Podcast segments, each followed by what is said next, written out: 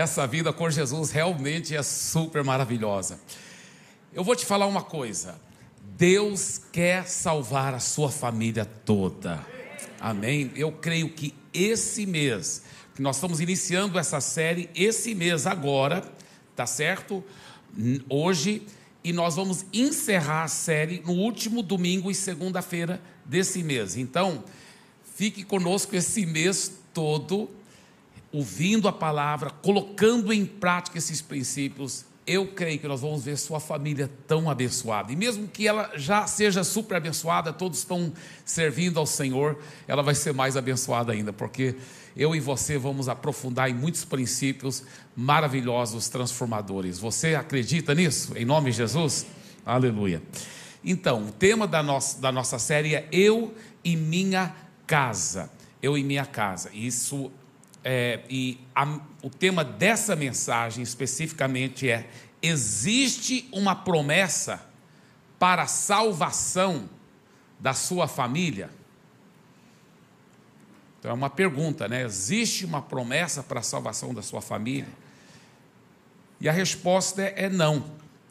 Não existe uma promessa, existem muitas promessas. Ficou assustado aí por um pouco. Né?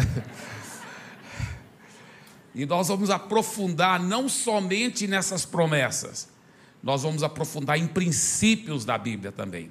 Porque você vai ver que as promessas trabalham juntamente com princípios para ver toda a família salva. E é interessante porque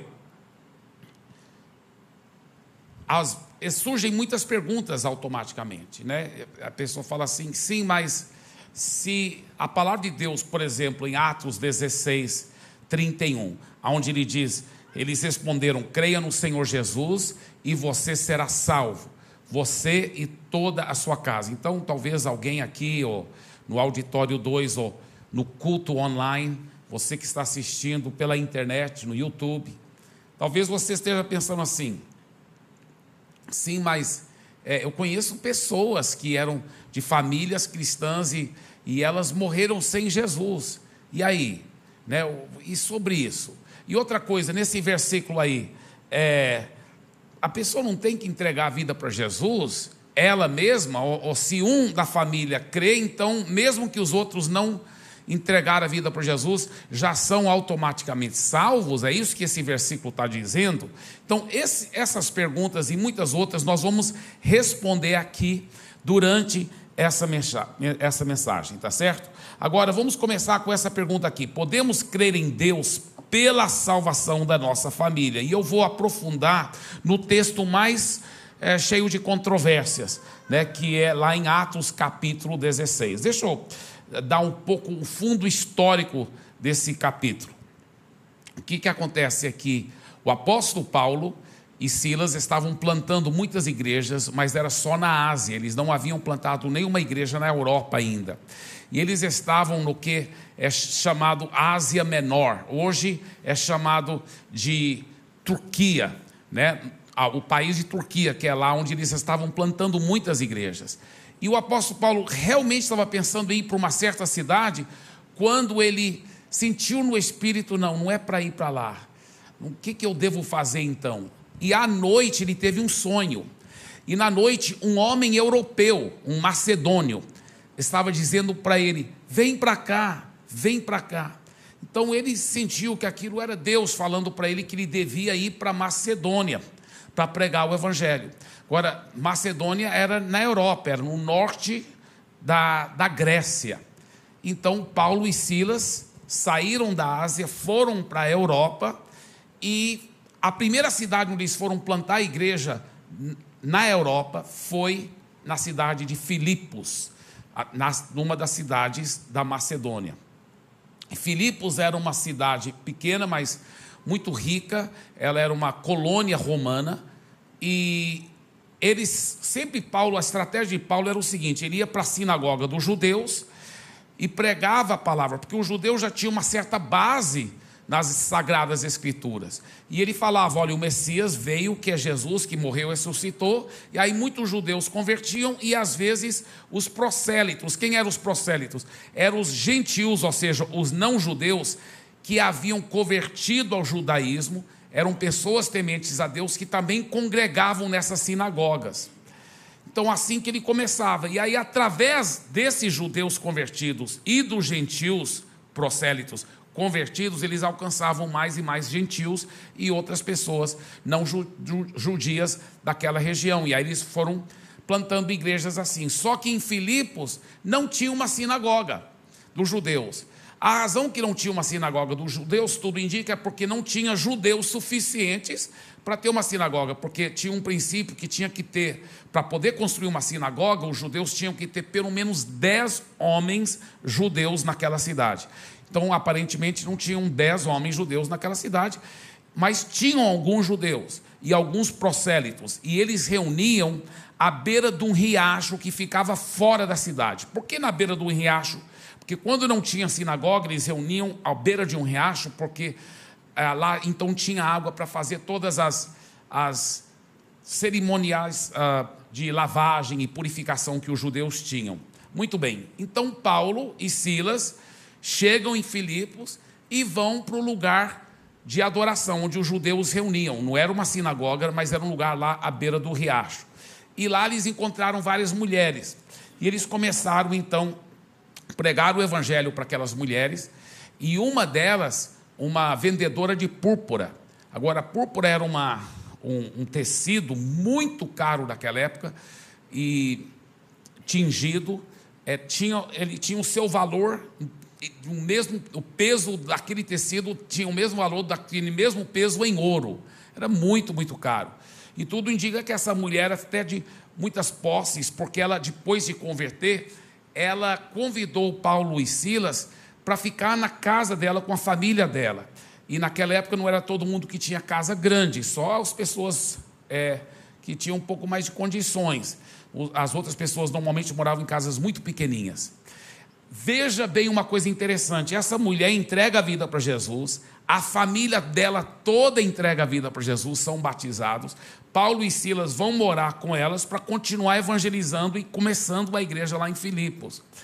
E eles então normalmente iam para aquele local de reuniões. Só que na ida para o local das reuniões, é, de manhã, já vinha atrás deles a, uma jovem que na realidade estava possessa com um espírito maligno, um espírito de adivinhação.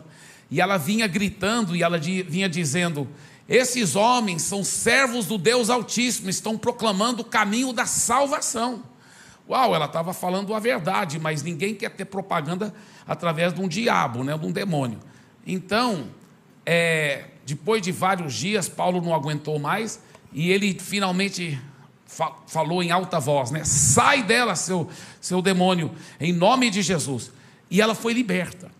Graças a Deus, agora ela podia falar normal, ela estava totalmente liberta. Só que causou-se um problema, porque ela era uma escrava de uns homens que estavam explorando aquele, aquela, aquele espírito maligno de adivinhação, porque as pessoas vinham e pagavam muito dinheiro para ela fazer as adivinhações. E eles então ganhavam muito dinheiro em cima dela. E agora que ela estava liberta, ela estava feliz, mas os donos dela estavam com muita raiva porque perderam uma grande fonte de lucro. E eles ficaram muito irados, pegaram Paulo e Silas e acusaram um monte de coisas falsas e ah, estão espalhando uma religião errada, aquela coisa toda. Mandaram os, as autoridades romanas é, realmente castigá-los com açoites. E, olha, os castigos, os açoites romanos eram muito cruel. E aí jogaram ele na masmorra, lá na, na cadeia. E na pior parte da cadeia, tudo indica, onde ficavam os ratos, as fezes humanas, muito mau cheiro. E as costas dele estavam em carne moída, porque os açoites eram horríveis e ainda por cima disso prenderam as mãos e os pés em troncos, né, com cadeado. Só que isso deve ter sido ainda no começo do dia. Então, Paulo e Silas ainda tiveram muito tempo para evangelizar os outros prisioneiros lá, os outros que estavam na cadeia. E acontece que eles, claro, não podiam dormir com tanta dor, com tudo todo, tudo que estava acontecendo, as mãos e os pés presos nos troncos. E olha o que a Bíblia diz em Atos 16, continuando no versículo 25: Por volta de meia-noite, Paulo e Silas oravam e cantavam louvores a Deus. E os demais companheiros da prisão escutavam. Eu fiquei impressionado. Pensa bem, né? Se você está fazendo a vontade de Deus e de repente você corre isso aqui, né? Imagina você ser totalmente suas costas em carne moídas, açoitado, você sendo acusado falsamente, você sendo preso, né? E, e interessante que eles não falaram assim, Poxa, nós erramos a vontade de Deus, porque Deus não quer isso para ninguém. Então, por que, que Deus está deixando isso acontecer com a gente? Eles sabiam que não era Deus, eles não acusaram a Deus de, daquilo. Eles sabiam que a, que a Bíblia ensina, princípios que a Bíblia ensina, que, que os piedosos serão sim perseguidos. Que quando você começa a seguir a Deus, você está indo na contramão da malignidade que existe no mundo. A Bíblia fala que o mundo jaz no maligno. Você começa a seguir a Deus e fazer o que é certo, você vai atiçar os demônios, as obras malignas para vir contra você. O próprio Jesus disse: No mundo tereis tribulações, mas o próprio Jesus também disse: Mas tem de bom ânimo, porque eu já venci o mundo. E essa é a vitória que vence o mundo, a nossa fé. Então, eles sabendo que eles não tinham errado, eles sabendo que Deus não estava querendo todo aquilo para eles, mas eles também sabendo que é através da fé, é através da alegria, através da oração que a gente supera todas as tribulações, eles ficaram orando e cantando. E a Bíblia fala que era meia-noite, por volta da meia-noite. Eu acho que isso é muito simbólico e forte, porque isso mostra que pode ser no seu momento mais escuro, né? Meia-noite, simbolicamente, é o momento mais escuro, mais difícil. Mas você deve ficar cantando, celebrando, orando. E foi o que eles estavam fazendo. E na medida que estavam fazendo isso, a Bíblia fala que os outros prisioneiros também estavam escutando. E de repente, sobreveio tamanho terremoto que sacudiu os alicerces da prisão todas as portas se abriram e as correntes de todos os presos se soltaram. Olha só, tinham todos os cadeados quebraram, todo mundo estava solto. O carcereiro, né, como um bom carcereiro, como todo bom vigia, estava dormindo. Então, a Bíblia fala que o carcereiro despertou do sono e vendo abertas as portas da prisão, puxando da, da espada, ia suicidar-se. Por quê? Porque naquela época era o seguinte: se um prisioneiro fugisse, o carcereiro ia ser executado pelo governo. E muitas vezes, antes disso, até humilhado, maltratado, ele pensou: eu vou eu vou poupar a minha família de passar tudo o que ela vai passar, me vendo sendo humilhado, maltratado. E tem mais, eu vou acabar com isso logo, já que eu vou ser executado, já vou me matar agora. Ele puxou a espada para se suicidar, porque ele, quando ele viu as portas, né, os portões da cadeia toda aberta, ele tinha certeza que todos os prisioneiros haviam fugido. Mas Paulo gritou bem alto: Não faça mal a si mesmo. Estamos todos aqui. Então, nenhum prisioneiro fugiu. Então, o carcereiro, tendo pedido uma luz, entrou correndo e, trêmulo, prostrou-se diante de Paulo e Silas. Depois, trazendo-os para fora, disse: Senhores, que devo fazer para que seja salvo? Agora, Existem várias teorias entre os estudiosos de por que, que ele fez essa pergunta. Tá? Uma teoria é o seguinte: que ele, ainda por alguma razão, mesmo sabendo que nenhum prisioneiro havia fugido, mas pelo fato do, das portas todas terem se aberto, que ele ainda ia ser punido pelo governo romano. Essa teoria aí, eu falo com muito carinho, não, não tem cabimento, porque nenhum prisioneiro tinha fugido, ele não ia ser punido, não. Outras pessoas pensam que talvez ele estava falando: que devo fazer para ser salvo? Porque ele viu em Paulo e Silas é, homens totalmente diferente, né? Ele com certeza deve ter ouvido falar da, da menina que foi é, liberta do demônio, e, e aí o trovão e tudo. Ele pensou: esses caras são grandes mágicos ou grandes deuses. E aí ele, o que, que eu devo fazer para ser salvo? Mas essa teoria, apesar que talvez tenha uma certa é, razão, eu acho que ainda não é a melhor. Eu creio que a melhor interpretação desse texto é o seguinte: Paulo e Silas tiveram o dia todo. Você tem que lembrar que isso é já meia-noite, já é meia-noite. Tiveram o dia todo, pelo menos a noite toda. Eles já estavam pregando muito. Eles já estavam falando muito de Jesus. Eles já estavam ouvindo muito essa conversa lá. E eles sabiam que eles eram homens de Deus. E eu não, eu não duvido que o coração deles já estava começando a amolecer, ouvindo o Evangelho. Aí, né, o Paulo e Silas estão cantando, orando lá. Foi até o bongo que deu um sono né, nele. Ele acabou dormindo. Quando ele acorda com um terremoto e vê tudo aberto, aí é, é, e, e, e, ele vai se suicidar e Paulo, não, está todo mundo aqui. Aí ele, aí ele se toca. Realmente, são homens de Deus. É, é o que eles estão falando deve ser a verdade. E, e, aí ele quer salvação, ele quer salvação de verdade, ele quer, ele quer ir, poder ir para o céu, ele quer poder ser salvo, ele quer poder ter a vida eterna, ele quer ter o perdão dos pecados. E ele pergunta: Senhores, que devo fazer para que seja salvo? E aí vem o clássico versículo 31. Eles responderam: Creia no Senhor Jesus e você será salvo, você e toda a sua casa. Agora, já respondendo uma daquelas perguntas, a salvação, sim, ela é individual.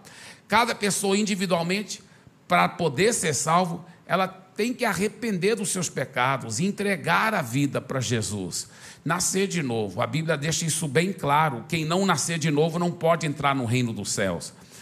Deus não tem netos, só porque papai e mamãe estão seguindo Jesus, é, é, não é automaticamente que eu estou salvo. Não, Deus não tem netos, Deus só tem filhos. Agora, é, outra prova disso é que olha os próximos três versículos e pregaram a palavra de Deus ao carcereiro e a todos os que faziam parte da casa dele.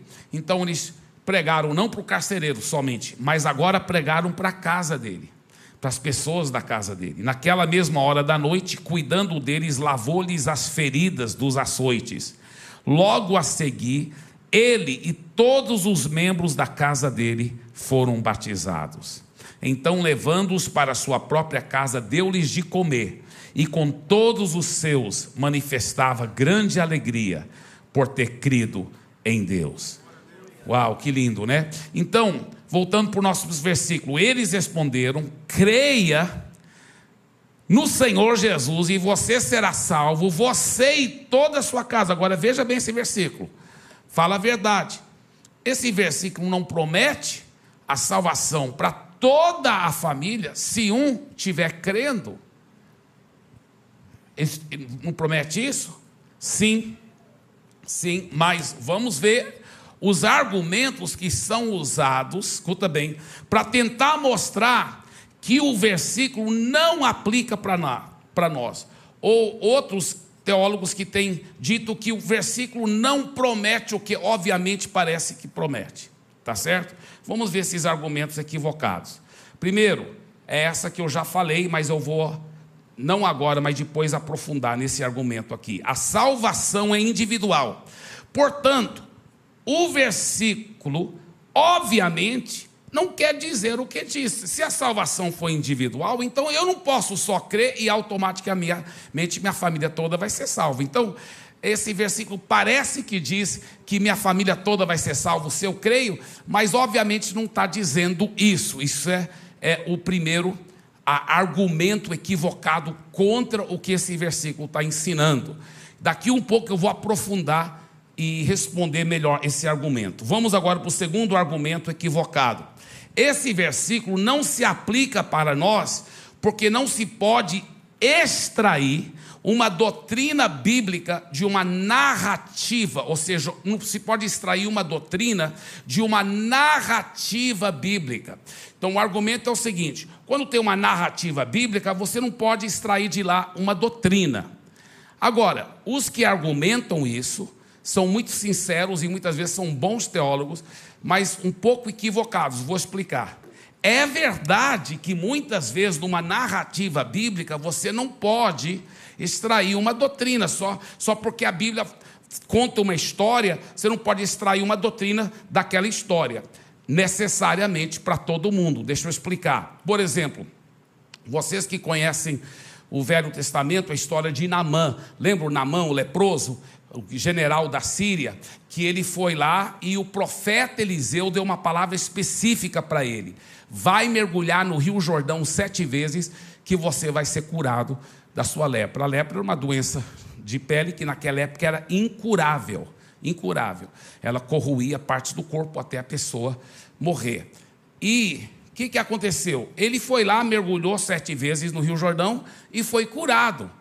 Então nós não podemos extrair uma doutrina. Ah, agora a doutrina é o seguinte: todo mundo que mergulhar no Jordão sete vezes é curado de qualquer doença de pele. Né? Se fosse verdade isso, era só fretar um monte de avião, todo mundo que tem doença de pele vai lá para para Israel e mergulhar no Rio Jordão sete vezes. Obviamente que não dá, porque aquilo foi uma palavra específica que um profeta de Deus deu para aquele homem, especificamente para aquela ocasião. Tá certo? Mas, para dizer que eu não posso extrair uma doutrina de uma narrativa bíblica, é um equívoco muito grande. Por quê? Porque, veja bem, eu deixo até é, dizer isso, né? É um grande erro dizer que você não pode extrair uma doutrina de uma narrativa bíblica. Veja esse exemplo de uma outra narrativa bíblica, Atos capítulo 3, versículos 11, 12 e 19. Enquanto aquele homem ainda se mantinha ao lado de Pedro e João, que homem era esse? Ele acabara de um homem aleijado de nascença que foi curado. Todo o povo perplexo correu para junto deles no pórtico chamado de Salomão. Quando Pedro viu isso, ele aproveitou para pregar. Dirigiu-se ao povo dizendo, e ele pregou muitas coisas e ele também entre essas coisas que ele pregou aquele povo, ele disse: "Portanto, arrependam-se e se convertam, para que sejam cancelados os seus pecados. Então, essa narrativa é bem semelhante. Era um povo que não era salvo, que agora estavam tudo impactados pelo milagre, precisando de ser salvo, e Pedro falou especificamente para aquele povo como ser salvo. Era uma narrativa, mas não vai dizer para mim que nós não podemos sim extrair uma doutrina bíblica. Qualquer um que arrepender dos seus pecados e se converter, é verdade, é uma doutrina bíblica, sim, seus pecados serão cancelados. Então, para dizer que você não pode extrair nenhuma doutrina de nenhuma narrativa, é um equívoco hermenêutico muito grande. Agora, é, isso leva a uma outra, outra, outro argumento, outro argumento equivocado, que é o seguinte: esse outro é, argumento equivocado diz o seguinte: essa foi uma palavra profética específica para o carcereiro, que, que o apóstolo Paulo e o Silas deram para ele. Olha, se você, isso aqui não aplica para os outros, só você, ó, se você crer aí sim, no seu caso, você e sua família vão ser salvos. Isso é um argumento muito furado, porque a hermenêutica hermenêutica é a ciência de interpretação das escrituras. Ela exige que a lógica da sequência da conversa seja muito óbvia. Isso aí não é, muito pelo contrário, é óbvio que não foi uma palavra profética direcionada somente para aquele caso, como se fosse uma palavra profética específica. Muito pelo contrário, Paulo está simplesmente respondendo uma pergunta que o carcereiro fez. O carcereiro, eu quero saber como ser salvo. Como ser salvo? Então, hermeneuticamente, seria um equívoco tentar impor no texto esse pretexto que essa foi uma palavra profética. Paulo só respondeu uma pergunta. Veja bem, assim como Pedro também, em uma outra ocasião, respondeu uma pergunta. Olha, olha essa pergunta que Pedro responde em outra narrativa da Bíblia. Olha só. Quando ouviram isso, ficaram muito comovidos e perguntaram a Pedro e aos demais apóstolos: Que faremos, irmãos? Pedro respondeu: Arrependam-se, cada um de vocês seja batizado em nome de Jesus Cristo para a remissão dos seus pecados, e vocês receberão o dom do Espírito Santo. Meu irmão, Paulo só respondeu uma pergunta, não estava dando uma palavra profética específica para ele. Não, aquele homem perguntou: Eu quero saber como ser salvo. Paulo disse: Crê no Senhor Jesus e você será salvo, você e sua casa. Então, isso é óbvio, realmente uma resposta para qualquer um que quer ser salvo para qualquer um que quer ser salvo, assim como esse, essa outra narrativa que eu acabei de ler do apóstolo Pedro, também é uma resposta para qualquer um que quer ser salvo. Pedro responde: arrependam-se e cada um de vocês seja batizado em nome de Jesus Cristo para a emissão dos seus pecados e vocês receberão o dom do Espírito Santo. A realidade, irmãos, é que a Bíblia deve interpretar a própria Bíblia. E o que, que a Bíblia ensina? A Bíblia diz o seguinte em Romanos 12, 11: Pois Deus trata todos com igualdade. Uau, Deus não seria legal. Um cara pode crer no Senhor Jesus e aplicar fé para a família dele toda a processão, mas você não pode. Não, Deus trata todos com igualdade. Todos, essas promessas são para todos. Agora, Aqui que está o problema. Ah, não, primeiro eu prometi que eu ia voltar para aquele outro argumento equivocado. Ah, o primeiro, vamos só aprofundar nele. A salvação, olha esse argumento, a salvação é individual. Portanto, o versículo, obviamente, não quer dizer o que diz. Tá? Porque o que, que o versículo diz? Ele fala: se você crê no Senhor Jesus, não é só você que vai ser salvo, a sua casa também. Então, eles dizem, mas a salvação não é individual? Então, por ela ser individual, obviamente o versículo não está dizendo o que está dizendo.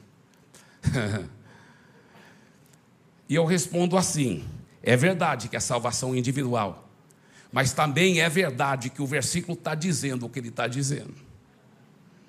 Tá? E como, como assim? E agora que nós temos que entender, tá? E Deus me deu uma frase que eu fiz questão de digitar aqui no meu iPad e também de colocar na tela, porque eu acredito demais nesse princípio teológico profundo da Bíblia, e na medida que a gente vai aprofundando na palavra, é importante você entender isso. Muitas vezes erramos por simplificar demasiadamente princípios bíblicos que são verdadeiros, mas que correm paralelos e mostram as várias facetas do plano de Deus. Então, são vários princípios bíblicos que correm paralelos. Então, existe um princípio, salvação individual. Sim, é individual. Porém, um princípio que, se você cooperar com Deus e tiver a fé, sua família toda vai ser salva. Se os dois são verdadeiros, obviamente, é bem fácil, não tem que ser um cientista nuclear para entender o seguinte: que eu crendo e cooperando com Deus, então, já que é salvação individual, minha família vai individualmente, cada um, entregar a vida para Jesus. Agora, veja bem, vamos ver alguns desses princípios que correm em paralelo na palavra de Deus, tá? Número um, o desejo de Deus sempre foi a salvação eterna da família, tá? Isso aqui é muito forte. Por exemplo, olha, Gênesis 12, 3. Abençoarei aqueles que o abençoarem, e amaldiçoarei aquele que o amaldiçoar. Em você serão benditas todas as famílias da terra. Veja bem aqui, isso aqui foi uma promessa que Deus deu para Abraão. Quando ele falou para Abraão: Abraão, em você todas as famílias da terra serão abençoadas. Por quê? Porque quem foi o descendente de Abraão? Jesus. Jesus foi descendente de Abraão. Então, por causa de Jesus, agora todas as famílias da terra podem ser abençoadas. Todas, todas as famílias da terra são benditas. Agora, se elas vão aproveitar dessas bênçãos ou não, isso cabe a elas decidirem, porque Deus não vai forçar a sua bênção sobre todos. Mas o que Deus está falando é que Ele providenciou a bênção para toda unidade familiar. Eu até procurei isso no hebraico, porque essa palavra família é família mesmo. Então, Deus quer a bênção é para a família inteira. Deus quer a, sua, a bênção para a coletividade da sua família. Tá, agora, segundo o princípio bíblico, Deus espera que nós sejamos proativos na criação dos nossos filhos no caminho do Senhor. Deus espera isso de nós. O Abraão, que havia recebido tantas promessas sobre a sua família, olha que Deus fala para Abraão em Gênesis 18: Visto que Abraão certamente virá a ser uma grande e poderosa nação, e nele serão benditas todas as nações da terra, porque eu o escolhi. Agora, olha só, porque eu escolhi para que ordene aos seus filhos e à sua casa depois dele, a fim de que guardem o caminho do Senhor e pratiquem a justiça e o juízo, para que o Senhor faça vir sobre Abraão o que ele prometeu. Meu Deus, olha o que Deus está falando. Eu te prometi muita coisa, Abraão. Eu prometi que sua família toda vai ser salva, vai ser abençoada. Mas, para que essas promessas venham sobre você, Abraão, você tem que cooperar comigo. Você tem que criar seus filhos do jeito certo. Você tem que ensinar seus filhos. Você tem que ordenar os seus filhos e a sua casa, a fim de que guardem o caminho do Senhor e pratiquem a justiça e o juízo. Deus havia prometido muitas bênçãos sobre os descendentes de Abraão, porém ele deixou claro que Abraão deveria cooperar com Deus para que as promessas fossem realizadas. Em outras palavras, você não pode se esquivar da sua responsabilidade de criar corretamente a, a sua família. Agora, é bem provável que alguém, ao ouvir tudo isso que eu acabei de dizer, fala assim: ai, esse aqui é meu problema, pastor Ibe. Eu pisei muito na bola. Então quero te dar boas-vindas ao clube. Porque eu pisei também muito na bola. Olha que não era para eu ter feito. Eu fui criado numa família tão cheia de Jesus. Desde pequeno eu conheci os princípios da palavra, mas quando eu olho para trás agora, eu vejo cada erro que eu fiz em não criar meus filhos mais corretamente. Em não criar meus filhos mais corretamente. Eu, eu cometi vários erros sérios. Né? E, e, eu vou te falar um deles aqui, rápido, vou já confessar aqui, porque faz bem para a alma confessar os pecados. É o seguinte, por exemplo, é, quando meus filhos foram crescendo, eu sempre fui pastor de grandes igrejas. E eu queria muito envolver meus filhos no ministério, mas eu pensei, não, isso vai parecer que eu estou favorecendo a minha família, eu estou promovendo a minha família. E isso não é legal para os filhos dos outros meus copastores, que não vou poder colocar todos os filhos de todo mundo aqui em cima, e, e também não é legal para a igreja, meus filhos vão ter que pagar o preço como qualquer um para chegar lá, e tal e tal. Eu sempre pensei que isso era o certo, até que eu estava sendo bem justo em fazer isso. Aí a Daphne Kirk vem aqui, aqui nesse púlpito aqui, não faz tanto tempo atrás, e me mostrou como eu fui tão errado. Porque ela pregando aqui com seu filho Andrew, falou: olha, quando Deus te dá um ministério, e não deu só para você, é para sua família. O ministério não é só seu, é da sua família. Então, o certo, o certo de cada pai e cada mãe é envolver os filhos no ministério no ministério, envolvê-los desde pequeno. Ele, é, ministério deles também não é só seu, não. Deixa ser egoísta, papai, deixa egoísta, mamãe. Eu, ai meu Deus, como eu errei. Aí que eu fui ver. A minha filha Priscila, vocês conhecem, é super intensa, envolvida nas coisas de Deus. Meus filhos, David e Daniel, todos os dois já entregaram a vida para Jesus, todos os dois estão seguindo Jesus, estão congregando fielmente, todos os dois tiram tempo sozinho com Deus, nenhum dos dois estão envolvido em pecado, estão seguindo Jesus, estão tirando o tempo com Deus. O David até formou em teologia, agora vai fazer mestrado, mas todos dois, eu queria ver eles mais intensos, intensos, apaixonados assim pela obra. E eu vejo, por que, que não são? Culpado é aqui, ó. Esse que vos fala. Porque eu não envolvi eles mais na obra como eu deveria ter envolvido. Eu, eu pisei na bola. Entendeu? Agora, escuta bem. Por isso que esse terceiro princípio é muito importante. Viu, papai? Viu, mamãe? Viu todos aqui? Esse terceiro princípio é muito importante. Se houver arrependimento genuíno, Deus perdoa e ainda pode reverter a situação. Então, faça o que eu fiz. eu arrependi profundamente. Eu lembro que eu procurei meus filhos, eu pedi perdão a Deus e eu procurei meus filhos. Eu falei, eu peço perdão, porque eu não sabia desse princípio bíblico. E eu peço perdão que eu não envolvi vocês mais, porque o ministério não é meu, não é da sua mãe, é nosso. Então me perdoe. Eu já comecei a fazer o quê? Porque o, o mesmo conselho que eu dou para você. Olha aqui, peça perdão a Deus e a sua família. Segunda coisa, receba o perdão e não aceite a condenação. Deixa eu falar uma coisa para você: o diabo quer ficar te condenando, viu, papai e mamãe? Não aceita, não. Isso é do maligno, essa condenação. Isso é o que o diabo quer. O diabo quer ficar te condenando. Deixa eu te falar uma coisa: você não vai encontrar no planeta Terra uma família que fez tudo perfeito. Nem um pai, nem uma mãe que criou os seus filhos do jeito que era para ter criado, mais perfeitamente. Você não vai encontrar, a realidade é essa, porque todos nós estamos aprendendo e crescendo. Amém ou não amém? amém?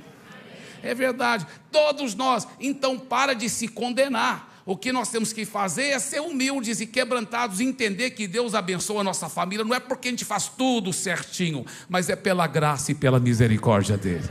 Amém? É por isso que Deus abençoa, é por, pela graça e misericórdia. Então a primeira coisa que eu aprendi é o seguinte: peça perdão a Deus, peça perdão à família. Eu pedi perdão, eu peço perdão.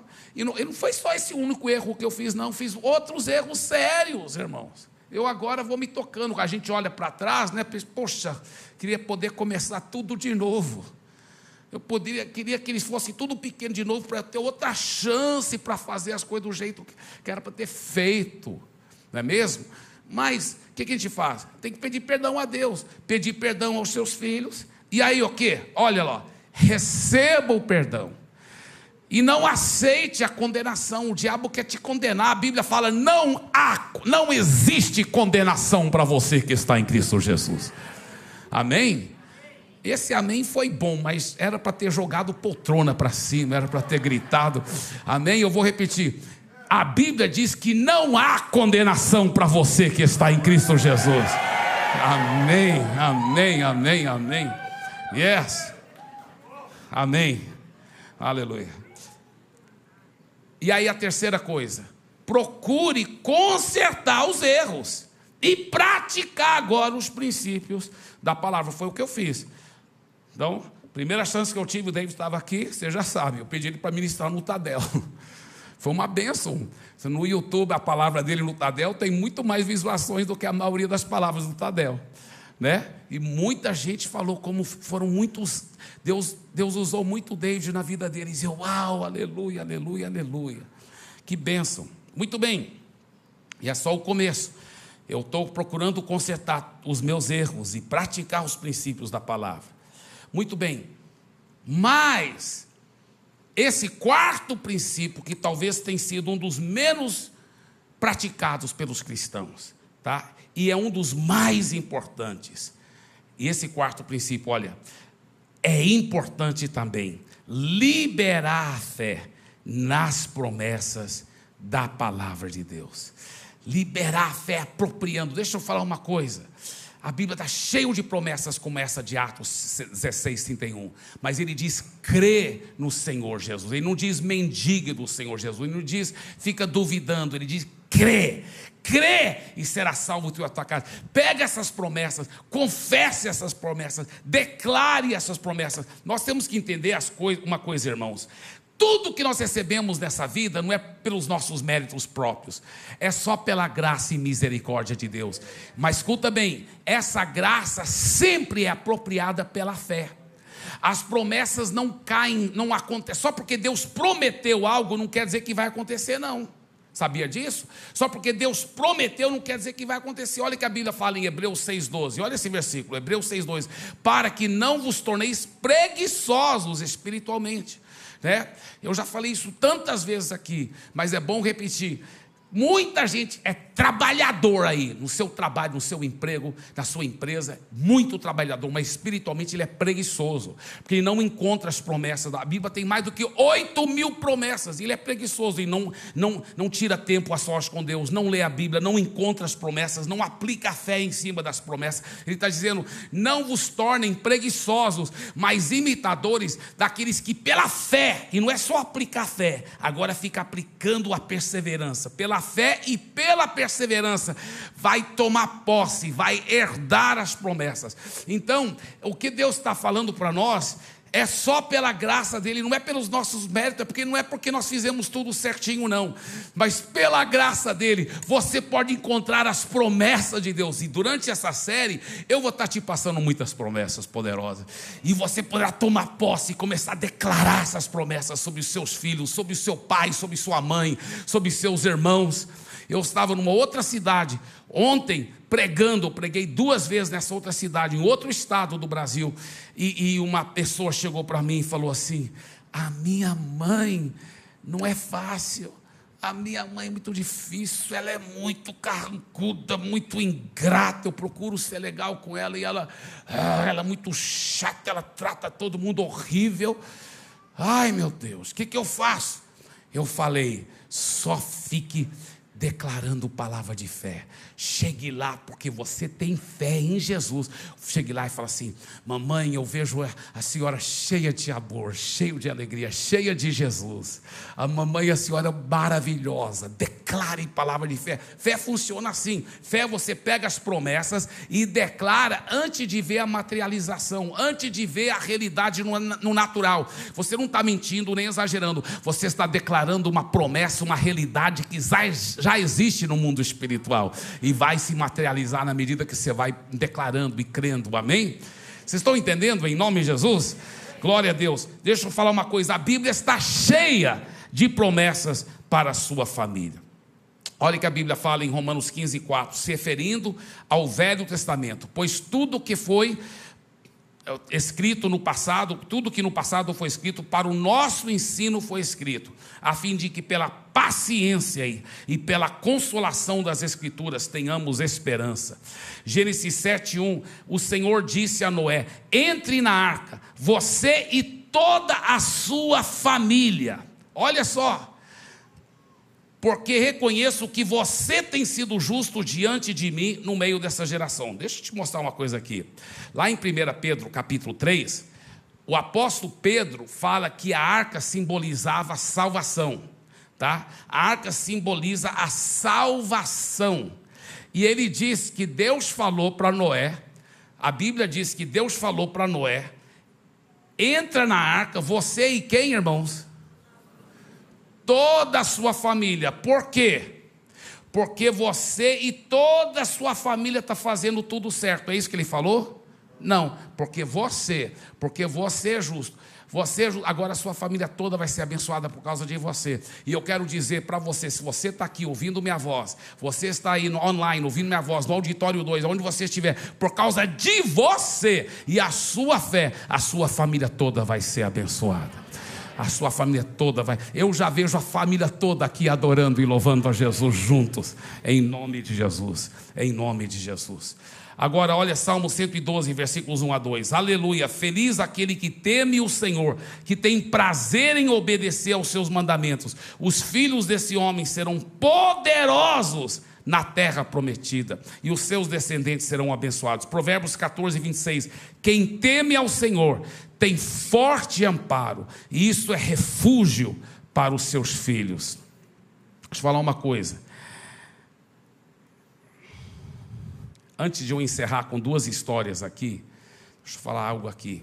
Fazem décadas já que eu estou pastoreando e ajudando pessoas a ganhar suas famílias por Jesus. Eu poderia te contar história após história após história. Tem sido tão emocionante ver famílias inteiras. Quantas pessoas que antes já eram cristãs muitos anos e nunca tinham conseguido ganhar uma família para Jesus, e elas falaram para mim depois, depois que eu aprendi esses princípios e também tomei posse das promessas, minha família foi salva, pastor Eibe. Eu já vi tantas famílias inteiras agora servindo e seguindo Jesus. Mas preste bem atenção: o segredo é isso aqui, olha só. Princípios da palavra, juntos com a fé viva nas promessas, para ver toda a família salva. Vamos ler isso em voz alta, todos juntos, tá? Princípios da palavra, junto com a fé viva nas promessas, para ver toda a família salva. Eu lembro é, a minha querida esposa, quando ela começou a congregar na igreja que eu estava pastoreando lá em Santarém, né?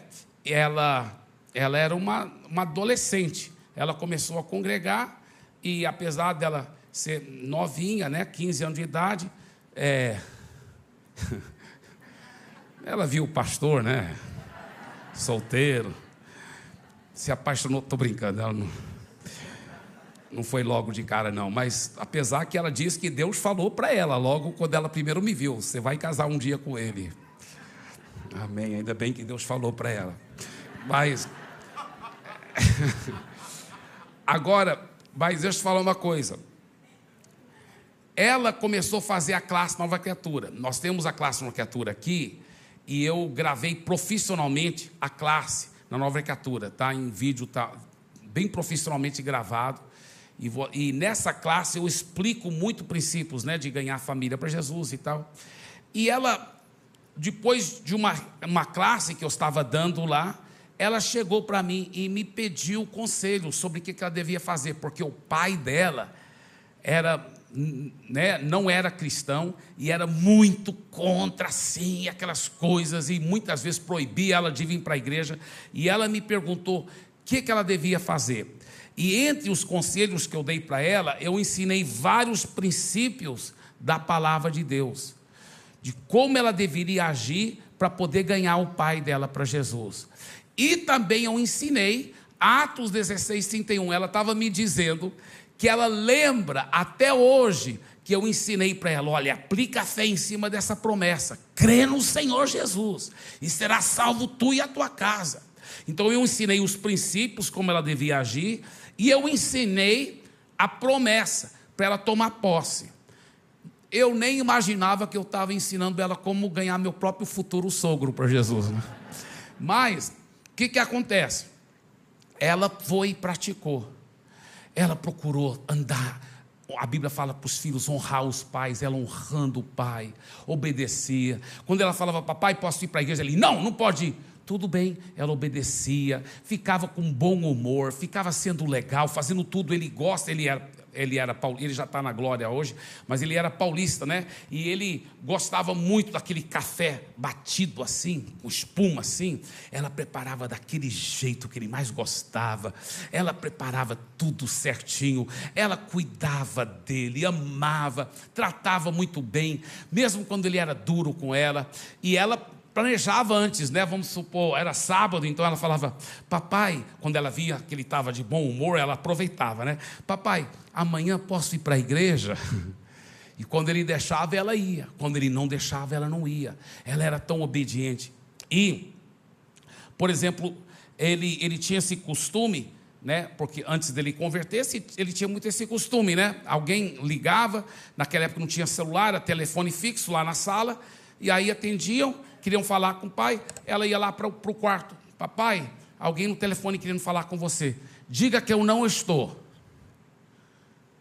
E antes era assim. Agora que ela era cheia de Jesus, sabia os princípios da palavra, ela falava: Ô oh, papai, eu não posso dizer isso. Mas por que você não pode? Porque seria uma mentira, papai, eu não posso mentir. Minha consciência diante de Deus, eu não posso mentir, papai. Mas eu posso dizer, papai, que o Senhor é, não pode atender agora. Eu posso dizer isso? Não! Você diz, diz lá que eu não estou. Mas, papai, eu não posso mentir. Você vai dizer. Eu não posso mentir, papai. Ô, papai. Você diz. E ele pegava, ele, ele pegou ela pela orelha, isso é uma história verdadeira. Pegou ela pela orelha e arrastou ela para o telefone. Diga que eu não estou. E ela, papai, eu não posso mentir. E ela não mentiu. E ele ficou com tanta raiva dela.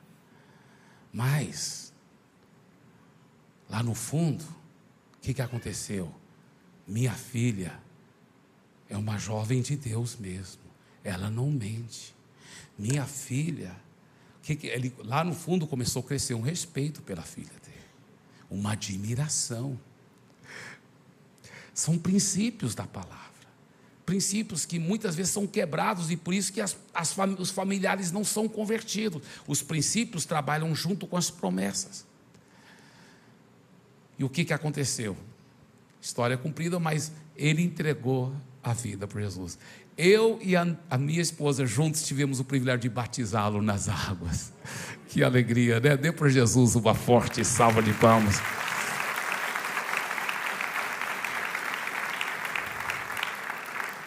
E eu termino com essa historinha, mas é uma historinha poderosa e bíblica. Talvez você diz, pastor Eibe, isso é lindo, é legal sobre você, sobre a Andréia, mas a minha família, pastor Eibe, talvez você diga, minha família é tão disfuncional, você nem imagina. Deixa eu falar uma coisa para você. Tem uma família que eu lhe garanto que era bem pior do que a sua. E toda a família foi salva. A Bíblia fala dessa família. Sabe quem? A família da prostituta Raabe. E quando a prostituta sabia que era o povo de Deus, que eram as coisas de Deus, ela falou com os dois eh, espiões lá que eram mandados pelo povo de Deus. Ela falou: tenha misericórdia de nós e, e nos poupe. E nós queremos servir esse Deus. E o que, que aconteceu? Eles falaram: ó, só garanta que a família toda, então, porque ela falou: Eu quero que a salvação da minha família. Ela implorou pela salvação, não só dela, da família. Eles falaram: toda a família tem que estar dentro da sua casa, dentro do quarto aqui, e vocês vão amarrar uma corda vermelha da janela. A corda vermelha simbolizava o quê? O sangue de Jesus. E a Bíblia diz que toda a cidade de Jericó foi destruída. Todos morreram, exceto a Raabe e a sua família. E eles não só foram salvos da morte naquele momento, eles foram salvos da morte eterna, porque eles entregaram a vida ao Deus de Israel. A Raabe se tornou uma mulher tão dedicada às coisas de Deus que ela, agora respeitada, casou com um homem muito respeitado em Israel. E ela depois teve filhos e netos e ela se tornou a grande tataravó. Isso é um fato bíblico. Ela se tornou a grande tataravó do próprio rei Davi, o maior rei da história de Israel. E Jesus é descendente de Davi, né? Você sabe, a Bíblia mesmo diz: Jesus, filho de Davi. Então a Raabe foi a tataravó de Jesus. Já pensou? Uau! Por toda eternidade entrou na história e por toda eternidade será um fato que Jesus é descendente da ex-prostituta Raabe, que teve tanta fé em Deus que ela ganhou a sua família para Deus e ainda foi a tataravó de Jesus. Uau, é forte demais. Dê para Jesus uma forte salva de palmas. Aleluia. Aleluia. Fique em pé, por favor. Feche os seus olhos. Eu quero está dando oportunidade para aquela pessoa que quer entregar a sua vida para Jesus, aquela pessoa que diz: Hoje eu quero ser aquela pessoa. Olha aqui, eu, eu pedi para fechar os olhos, mas pode abrir um pouco, por favor. Olha aqui na tela. Eu quero que você diga essa frase: Eu e a minha casa serviremos ao Senhor. Mais uma vez, todos juntos. Eu e a minha casa serviremos ao Senhor. Amém, amém e amém. Então, hoje você poderá ser é, a, a, a, aquela pessoa que, através da sua fé, toda a sua família vai ser abençoada, toda a sua casa vai ser abençoada. Então, eu quero chamar aqui na frente todas as pessoas que querem entregar sua vida totalmente para Jesus, que querem reconciliar, que querem consertar a sua vida com Deus, tá certo? Você que está no auditório 2, também, lá temos irmãos pastores, você pode também lá receber essa oração. E eu quero chamar, então, aqui na frente, pode vir chegando todos que querem entregar a vida para Jesus, que querem reconciliar com Deus, e eu quero chamar os conselheiros também, venham aqui agora, em nome de Jesus. Podem vir chegando. E eu quero falar uma coisa aqui para você. Eu sinto, eu sinto muito forte isso de Deus, que se você fala assim, pastor Eibe, a partir de hoje é uma virada de chave. Eu já era seguidor de Jesus, mas a partir de hoje eu estou determinado que minha família toda, minha família toda, vai fazer parte desse meu legado em Cristo Jesus. E eu vou tomar posse. Eu quero que você concorde em fé comigo, pastor Eibe, pela minha família também. Vem aqui na frente, vem aqui os conselheiros, vem aqui também, então, todos vocês que falam assim: eu estou tomando posse, eu estou agora realmente crendo. Minha família, minha família, a partir de hoje, está realmente salva. Eu já vejo pelos olhos da fé. Eu estou tomando posse. Eu estou crendo nisso. Aleluia. Pode vir chegando em nome de Jesus. Aleluia.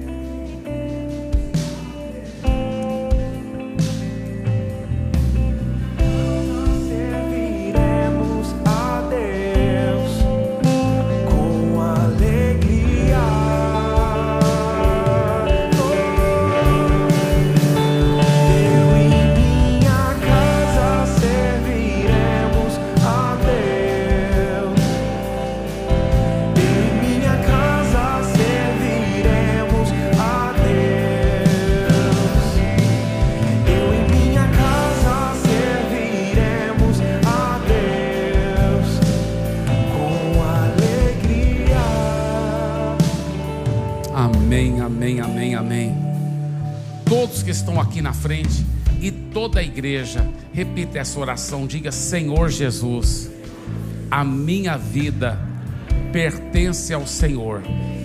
Obrigado, porque o seu plano de salvação não é somente individual, é para a família toda.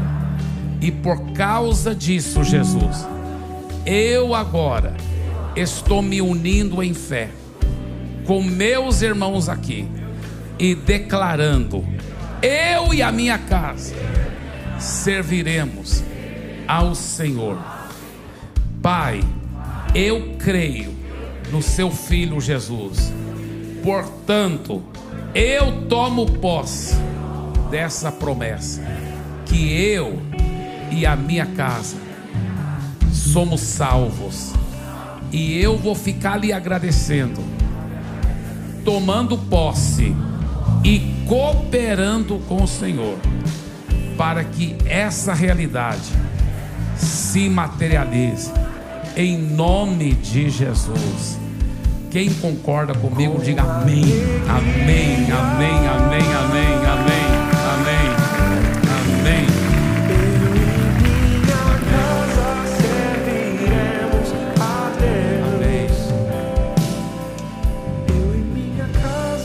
Quero, eu vou estar encerrando agora, mas deixa eu só dizer uma coisa: minha esposa já está aqui, eu também vou descer para estar aqui com vocês. Queremos estar juntos, concordando em fé. Se você quer mais oração, por favor, não, não saia daqui sem a gente orar mais por você, concordar em fé.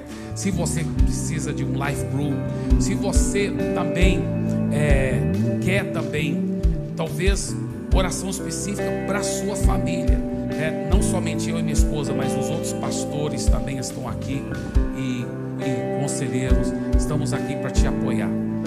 Assim eu ia dizer também, você que entregou a vida a Jesus, fale para nós, porque nós queremos pegar seu nome para te apoiar nessa nova vida com Jesus. Amém? Receba agora a bênção apostólica, que a graça infinita do nosso Deus e Pai, esse amor transformador, esse amor realmente transforma a família inteira. O amor de Jesus e o poder e a presença do Espírito Santo seja com você, seja com a sua família nesta noite, nessa semana e para todo sempre. Amém e amém, amém. Deus abençoe, queridos.